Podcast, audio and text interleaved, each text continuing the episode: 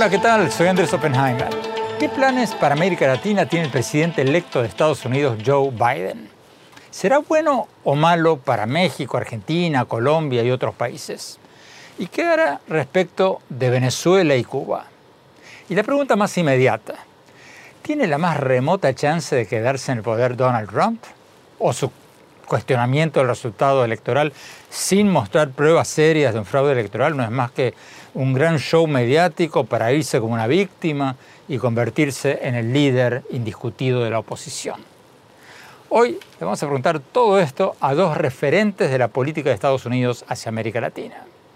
Vamos a tener con nosotros al ex encargado de las relaciones con América Latina del Departamento de Estado durante el gobierno del presidente Obama y reciente asesor en temas latinoamericanos de la campaña de Biden, el doctor Arturo Valenzuela. Y también vamos a hablar con el ex secretario de Comercio de Estados Unidos, Carlos Gutiérrez, uno de los latinos que ha llegado a las posiciones más altas en el gobierno de Estados Unidos. Gutiérrez fue secretario de Comercio, o sea, ministro durante el gobierno del ex presidente republicano George W. Bush. Y más tarde en el programa vamos a hablar sobre la creciente polarización social no solo en Estados Unidos, sino en la mayoría de nuestros países.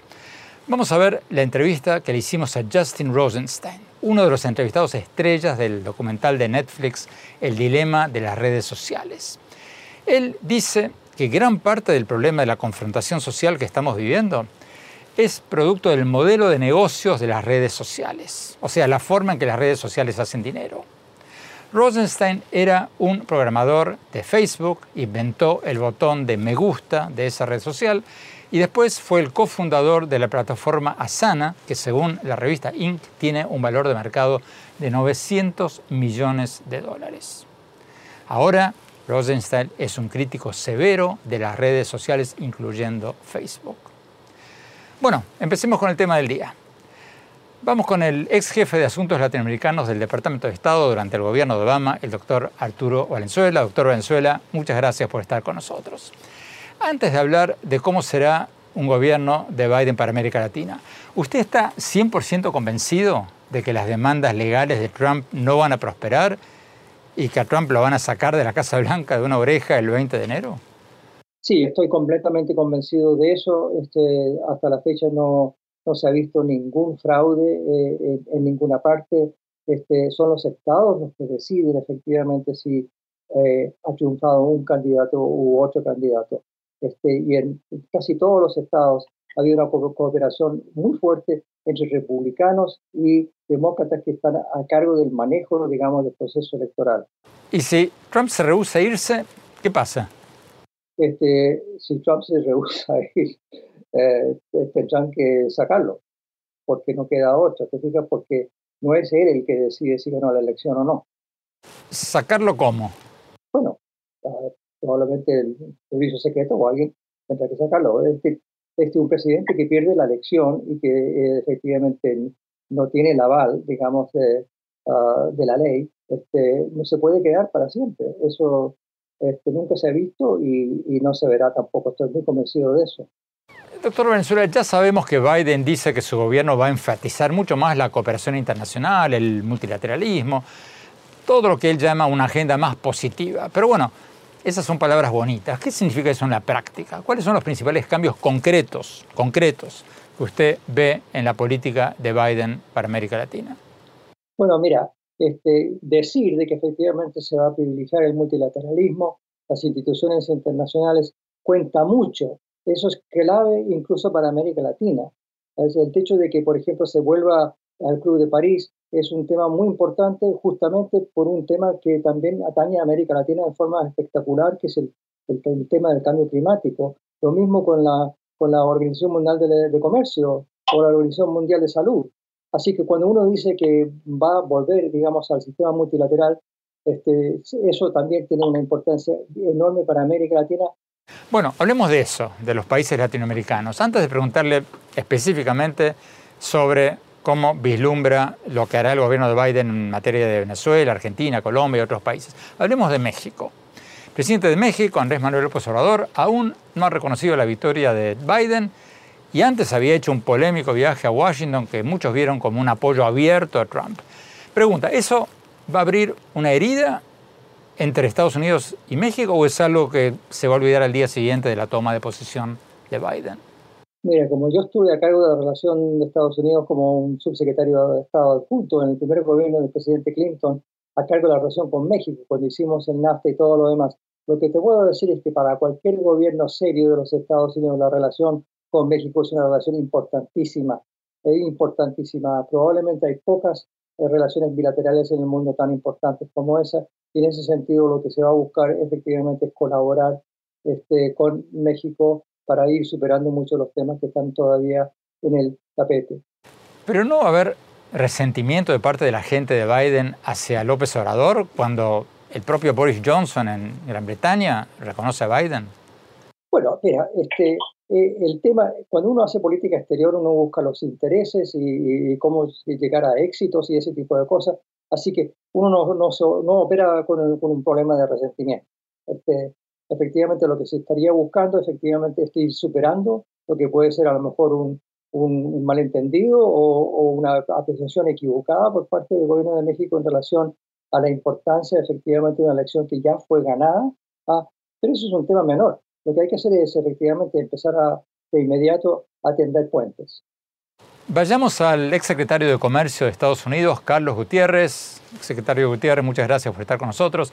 La misma pregunta que le hacíamos recién al doctor Venezuela. ¿Usted está totalmente convencido de que estos recursos legales de Trump no van a prosperar y que Trump se va a ir de la Casa Blanca el 20 de enero?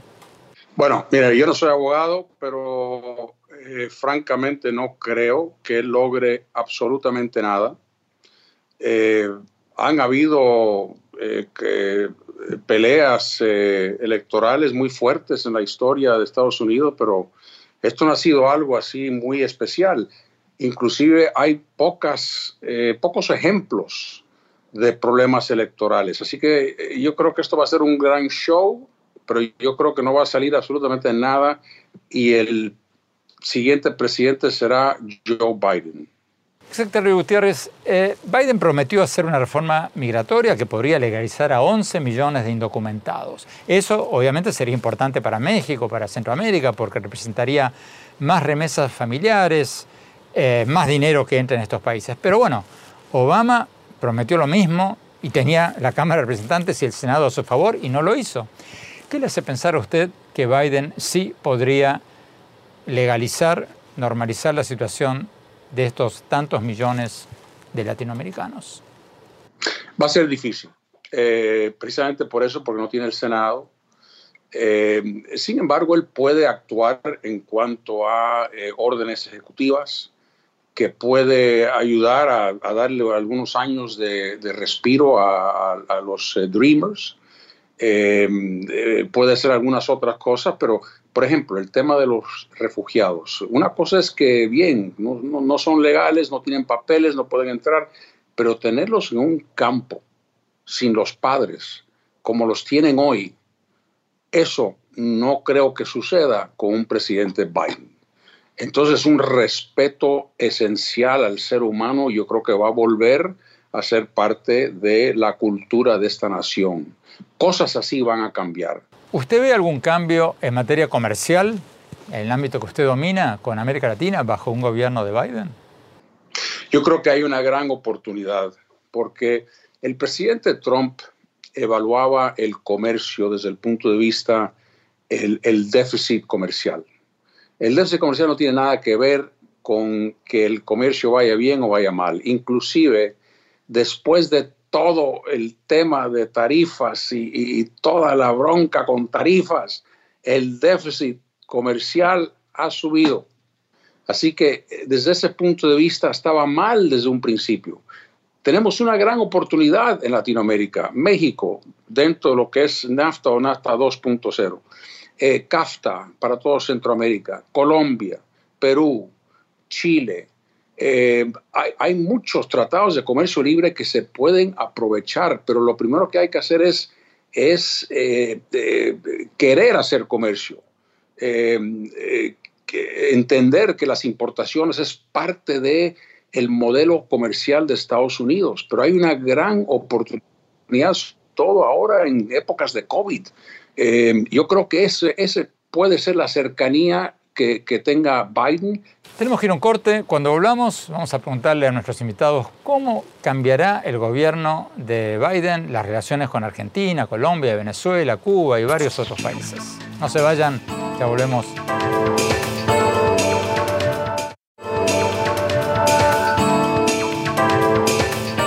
Gracias por seguir con nosotros. Estamos analizando cómo será el gobierno del presidente electo de Estados Unidos, Joe Biden, en temas que afectan América Latina y estamos hablando con dos referentes de las relaciones de Washington con la región. El ex jefe del Departamento de Estado para América Latina durante el gobierno de Obama y reciente asesor en temas latinoamericanos de la campaña de Joe Biden, Arturo Valenzuela, y el ex secretario de Comercio de Estados Unidos, Carlos Gutiérrez. Vayamos al doctor Venezuela. Doctor Venezuela, antes de preguntarle sobre Argentina y Colombia y otros países, ¿usted cree que cambiará la política de Estados Unidos hacia Venezuela? Porque el voto cubano-americano y venezolano-americano en estas elecciones en la Florida fue para Trump. ¿Eso va a influir la política de Biden hacia Venezuela? Mira, lo que se, lo que se requiere, seamos claros también, ¿ah? En los cuatro años de Trump, por mucho que se habló de, que se iba a solucionar el problema y que eh, hasta cierto punto la política entera de Estados Unidos hacia América Latina se versó en el tema migratorio y se versó en el tema de Venezuela y no lograron nada. No lograron nada porque eh, incluso amenazaron con invadir, amenazaron con una cantidad de cosas. Hubo una cosa eh, bastante extraña ahí de algunos este, mercenarios que se metieron en el tema. Este, eh, esa no es la, forma que, se tiene que, ver hacia adelante. Yo lo que eché de menos este, en el gobierno de Trump fue buscar también cómo efectivamente hacer una diplomacia no solamente regional, que se hizo con el Grupo de Lima, sino una diplomacia, también a nivel internacional.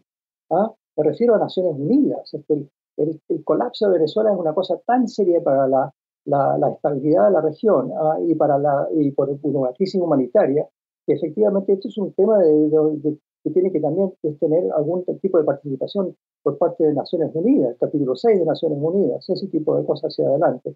Pero nunca se hizo una política, digamos, diplomática internacional en esa dirección y probablemente habría muchos países europeos y otros también que, que apoyarían un poco esa, esa respuesta. Déjame dejar muy en claro, el gobierno de Venezuela es un gobierno que efectivamente no es un gobierno legítimo, este, la elección no fue una elección legítima, se requiere efectivamente que, la gente vote a favor de una salida de esta, cosa, pero también con el aval de la comunidad internacional.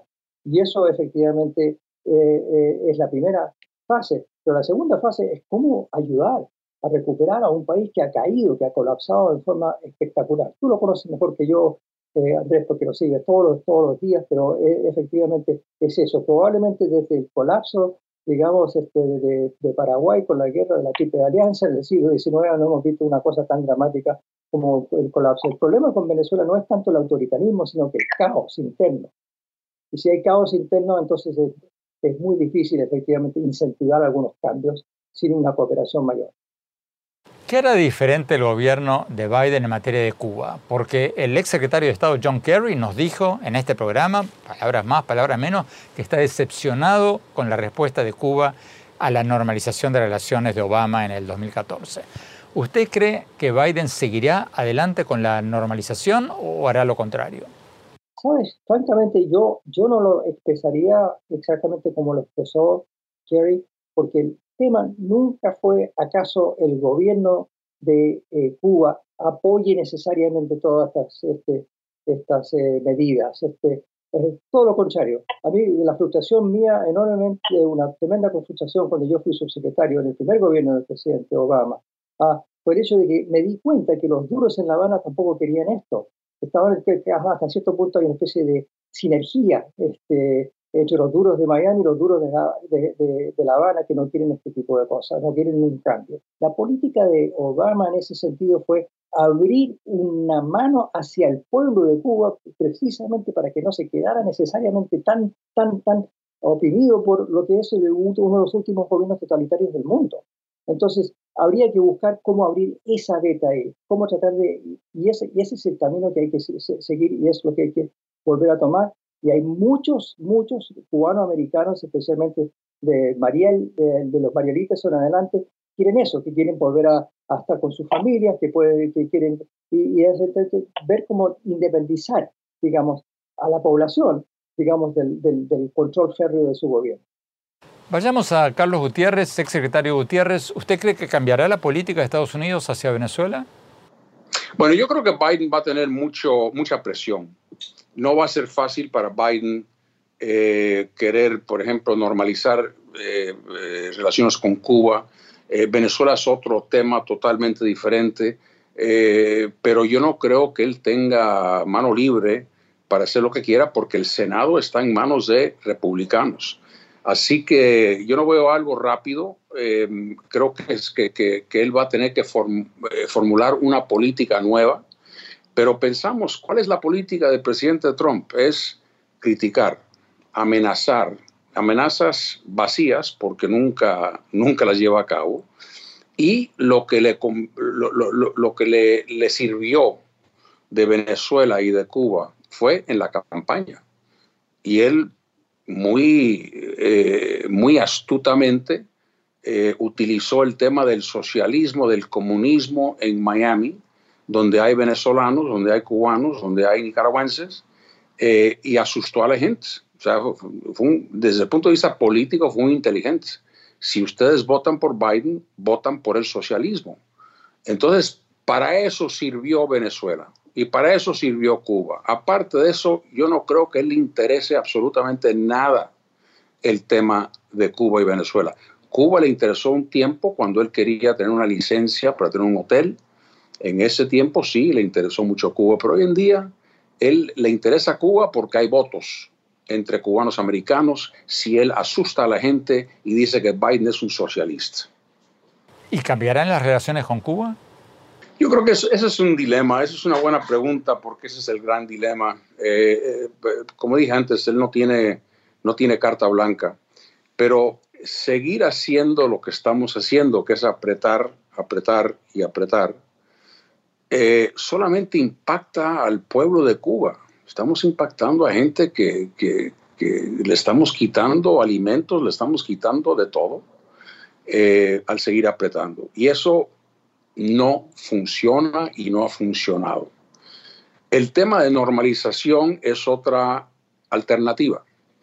Pero si entramos al tema de normalización con la idea de que la normalización es una estrategia para para eh, quitar el gobierno en Cuba, para sustituir, para derrumbar eso, eh, tampoco va a funcionar.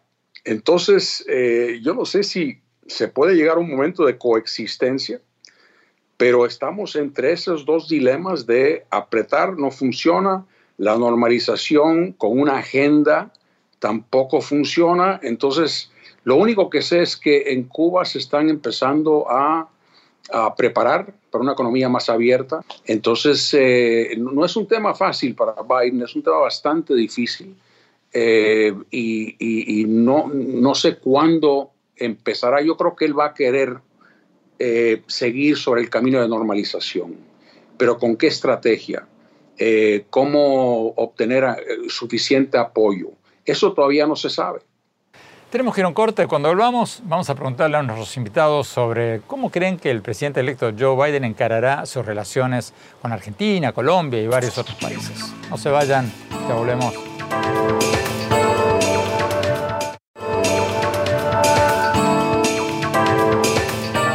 Gracias por seguir con nosotros. Estamos analizando qué cambiará para América Latina bajo un gobierno del presidente electo Joe Biden y si el cambio va a ser para bien o para mal de la región. Lo estamos haciendo con dos referentes de las relaciones de Washington con América Latina. El ex jefe del Departamento de Estado para América Latina durante el gobierno de Obama y reciente asesor en temas latinoamericanos de la campaña de Joe Biden, Arturo Valenzuela, y con el ex secretario de Comercio de Estados Unidos, Carlos Gutiérrez, que estuvo durante el gobierno del presidente George W. Bush. Vayamos con el doctor Valenzuela. Doctor Valenzuela, ¿Se van a tensar las relaciones de Estados Unidos con Colombia? Se lo pregunto porque el presidente de Colombia, Iván Duque, era visto, es visto como un aliado muy, pero muy cercano de Trump, mientras que Biden fue un aliado muy, pero muy cercano de Juan Manuel Santos, que hizo los acuerdos de paz con la FARC que Duque tanto ha criticado. ¿Se van a tensar las relaciones? Se tendrá que superar, o sea, volvemos a lo mismo que, dijimos en cuanto a la situación con México. Pero no es un tema de caso a caso uno hay un resentimiento. ¿ah? El tema es que los intereses fundamentales del país, de Estados Unidos, significan que hay que superar esta cosa y hay que seguir adelante y para tratar de tratar de, de forjar una política que sea en beneficio de todos los países. Eso le ayuda también a Estados Unidos. Argentina algunos especulan que Joe Biden empujaría o trataría de influir ante el Fondo Monetario Internacional para darle más ayuda o ser más flexible en la negociación de la deuda argentina. ¿Eso es cierto o es una fantasía? Mira, este, eh, la situación argentina de la Argentina es muy precaria, pero también la es en, muchos otros países. O sea, el recuperar este, la economía en América Latina es el gran desafío, pero después de también eh, tener éxito con, en relación a la pandemia. Este, y, lo de, y lo de Argentina es preocupante. Y sin duda que lo que buscaría Estados Unidos efectivamente es apoyar un proceso constructivo para poder tratar de solucionar estos problemas de fondo. Eh, esa política es el tipo de política que nosotros seguíamos en estos gobiernos, tanto el de Clinton como el de Obama, de ir viendo cómo efectivamente tratar de, ayudar a, a, a que, a que la ayuda necesaria para una recuperación económica eh, sea, tenga éxito. Vamos con el ex secretario de Comercio de Estados Unidos, Carlos Gutiérrez. Carlos Gutiérrez, ¿usted cree que un gobierno de Biden presionaría más al Fondo Monetario Internacional para que llegue a un acuerdo con Argentina?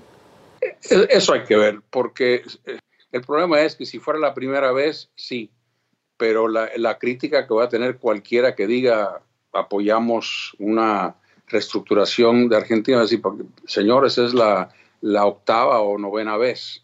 Sin embargo, yo diría que un presidente Biden va a ser mucho más eh, amistoso, va, a tener una mente mucho más abierta para ayudar a Argentina que el presidente Trump. De eso no hay duda. Para Trump es muy fácil decir, mire, que, que, que, que se salven los argentinos que se las busquen ellos mismos. Yo no creo que el presidente Biden haga eso. Yo creo que es una actitud diferente. Yo, creo que es una actitud que trata de ayudar, no, no descarta las relaciones, no descarta las amistades eh, o no descarta a los vecinos porque no le conviene. Eso es algo que nunca hemos visto.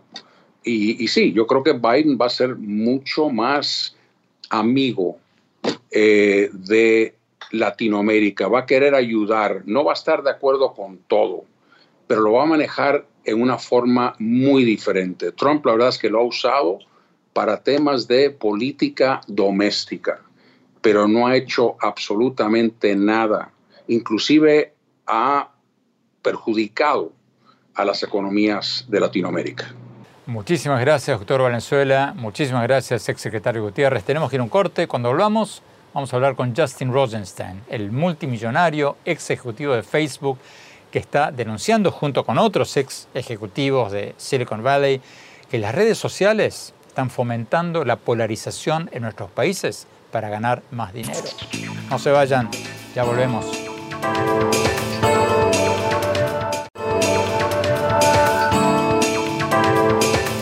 Gracias por seguir con nosotros. Todo lo que hablábamos en los segmentos anteriores sobre los planes del presidente electo Joe Biden se va a topar con el fenómeno de la creciente polarización política en Estados Unidos que no se va a terminar después de estas elecciones. Por el contrario, quizás empeore. Como se lo prometimos al principio del programa, vamos a ver la conversación que tuvimos con Justin Rosenstein, uno de los entrevistados estrellas del documental de Netflix El dilema de las redes sociales. Rosenstein es uno de los innovadores rebeldes de Silicon Valley que dicen que gran parte del problema de la polarización social, de la confrontación que estamos viviendo en nuestros países, es producto de las redes sociales. Porque según ellos, las redes sociales hacen dinero con las peleas políticas y crean mayor confrontación social. Rosenstein, les recuerdo, era el programador de Facebook que inventó el botón de me gusta en esa red social y después se hizo millonario y fue cofundador de la plataforma de Internet Asana, que según la revista Inc. tiene un valor de mercado de 900 millones de dólares. Ahora es un crítico durísimo de las redes sociales, incluyendo Facebook. Veamos lo que nos dijo.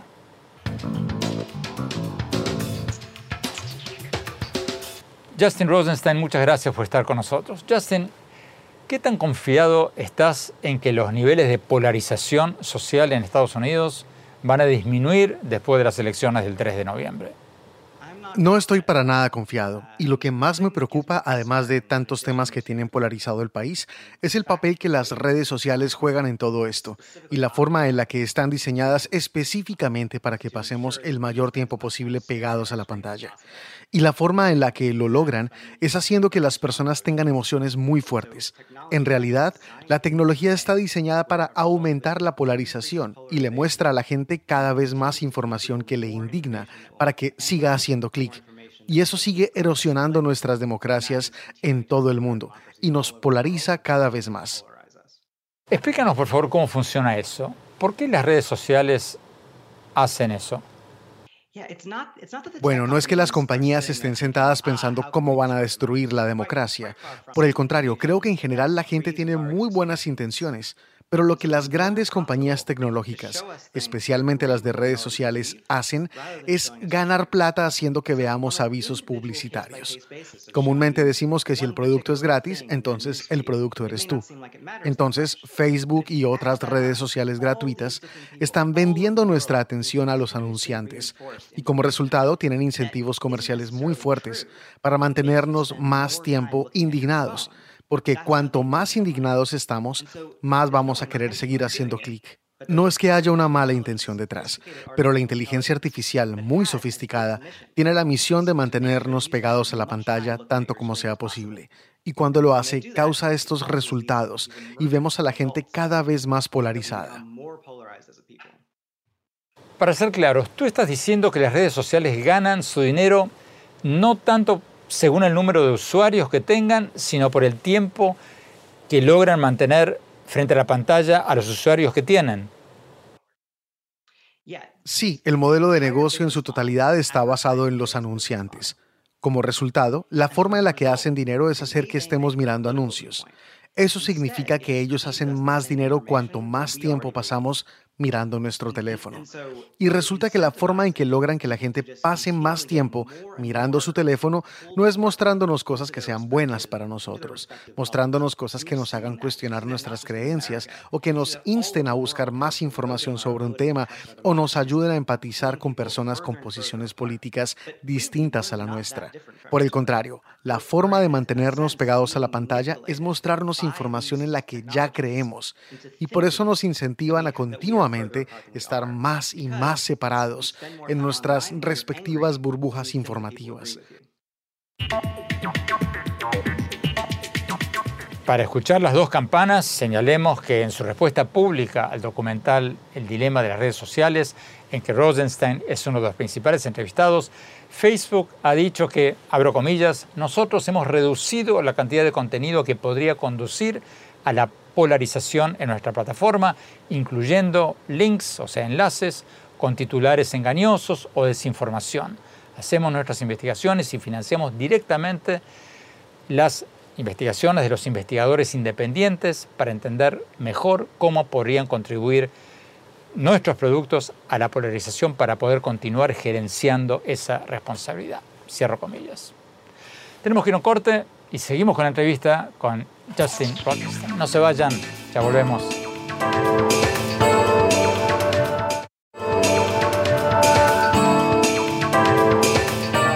Gracias por seguir con nosotros. Sigamos viendo la entrevista con Justin Rosenstein, el programador que inventó el botón de like, de me gusta, de Facebook. Se hizo multimillonario y ahora es un crítico durísimo de las redes sociales.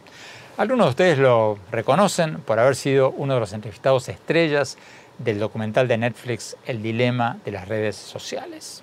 Sigamos viendo la entrevista.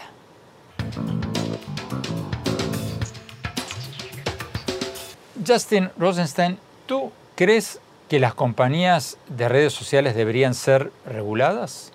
Absolutamente. ¿Cómo? Necesitamos regulación urgentemente porque estas compañías se han convertido en el equivalente a la plaza pública. Es en estas plataformas donde se desarrollan los debates y se juega la democracia, donde realizamos muchas de las funciones básicas de nuestras vidas. Como resultado, estas compañías deberían tener obligaciones, pero a pesar de eso, puedes ver que estas compañías son corporaciones que tienen una única responsabilidad fiduciaria y su único deber es con sus accionistas para maximizar sus utilidades. En otros casos, son controladas totalmente por sus creadores, sus fundadores originales, sus CEOs. Pero estas personas no tienen legitimidad para decidir sobre el ámbito público para millones o miles de millones de personas en todo el mundo. Entonces, para seguir adelante con el principio básico de la democracia, en el que la gente debería estar a cargo de las cosas que le afectan, tenemos que cambiar el modelo de regulación para detener esta hemorragia que estas compañías han causado. ¿Pero qué respondes a la crítica que hacer eso atentaría contra la libertad de expresión? Volviendo a tu ejemplo de la plaza pública, ¿no estaríamos cortando la libertad de expresión en la plaza pública si empezamos a regular las redes sociales? Hay una gran diferencia entre la libertad de expresión y la libertad de alcance de la información. Que tengas derecho a decir lo que quieras decir es muy diferente al derecho a poder amplificar un mensaje y enviarlo a millones de personas en todo el mundo simultáneamente con un clic. Y es bien conocido que la información falsa se propaga seis veces más rápido que la información veraz. Pero además, históricamente, la información nunca antes se había podido diseminar con tanta rapidez y teniendo un efecto tan devastador. Hoy en día, la desinformación se propaga como el fuego y necesitamos que esos sistemas no estén simplemente en manos de las corporaciones que propagan información falsa tan rápido como les es posible. Debemos optar por un sistema más sano en el que la información que se difunde sea realmente acorde con la voluntad de la gente. Tenemos que ir a un corte. Cuando volvamos, mi opinión sobre cómo puede impactar un gobierno del presidente electo Joe Biden a América Latina. No se vayan, ya volvemos.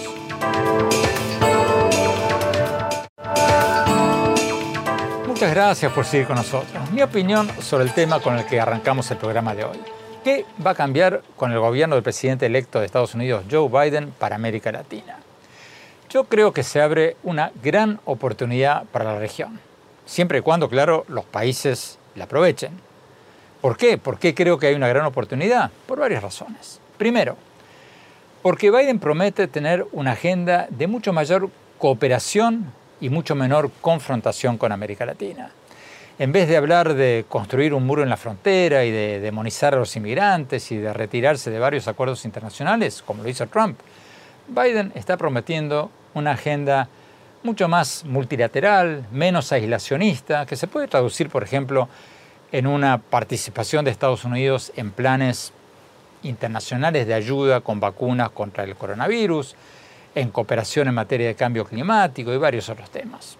Segundo, Biden ha prometido un paquete de estímulo económico de 3 billones de dólares para Estados Unidos. Si eso ocurre, la economía de Estados Unidos va a crecer mucho más y eso significaría más importaciones de Estados Unidos desde América Latina y si agregamos a eso el anuncio de que la vacuna contra el COVID-19 va a salir muy pronto, Estados Unidos podría crecer todavía más, más de lo que muchos pensaban. Y eso va ayudar a que muchos países latinoamericanos exporten aún más a Estados Unidos. Tercero, Biden prometió una reforma migratoria en los primeros 100 días de su presidencia. Si eso pasa, eso se va a traducir en la legalización de 11 millones de indocumentados, la enorme mayoría de ellos latinoamericanos. Eso significaría más trabajos seguros para los ahora indocumentados y eso significaría más remesas familiares a sus países de origen y más crecimiento económico en la región. Cuarto, después de la pandemia, muchas empresas multinacionales de Estados Unidos que tienen fábricas en China tienen miedo de que ocurra una nueva epidemia en China y eso les paralice nuevamente sus suministros, como pasó en febrero de este año. Y muchas de estas empresas van a querer mudarse a otros países, no solo en Asia, sino también América Latina. Bueno, Obviamente estos son planes de Biden, no significa que va a hacer todo lo que prometió ni que pueda hacerlo, pero que ocurra solo una parte de todo eso, aunque ocurra la mitad de lo que promete, va a ser una gran oportunidad para América Latina. La gran pregunta es si los países latinoamericanos la van a aprovechar, como, si, como decíamos antes, o si van a seguir hablando de tonterías. Porque en México están hablando de recuperar el penacho del emperador Moctezuma. Esto no es chiste. Están hablando de eso. El penacho de Moctezuma está en Europa y el presidente le recomendó a su mujer en un viaje a Austria que lo reclame. De eso esa es la polémica en México. En otros países están hablando de otros temas del pasado, de bueyes perdidos. ¿Qué deberíamos hacer? Bueno, obvio, lo que deberíamos hacer es apostarle a la educación de calidad, a la ciencia, a la tecnología, a la innovación, a las industrias del futuro. Porque cada vez más el trabajo va a ser hecho por robots o programas de computación cada vez más sofisticados. Y cada vez más el trabajo mental va a cotizarse más y el trabajo manual va a cotizarse menos. Y si no tenemos una población capacitada para manejar las nuevas tecnologías del siglo XXI, no solo no vamos a poder aprovechar esta gran oportunidad, sino que nos vamos a quedar cada vez más atrás. Bueno, los dejo con esa reflexión. Pueden encontrar mucho más sobre todo esto, mis libros más recientes y en mi blog sobre política, tecnología, innovación, educación, en mi sitio de internet andresopenheimer.com. Síganme, como siempre, en mi Twitter, arroba Oppenheimer en mi página de Facebook, Andrés Oppenheimer, y en mi portal de Instagram, Andrés Oppenheimer Oficial. Muchas gracias, hasta la semana próxima y cuídense mucho.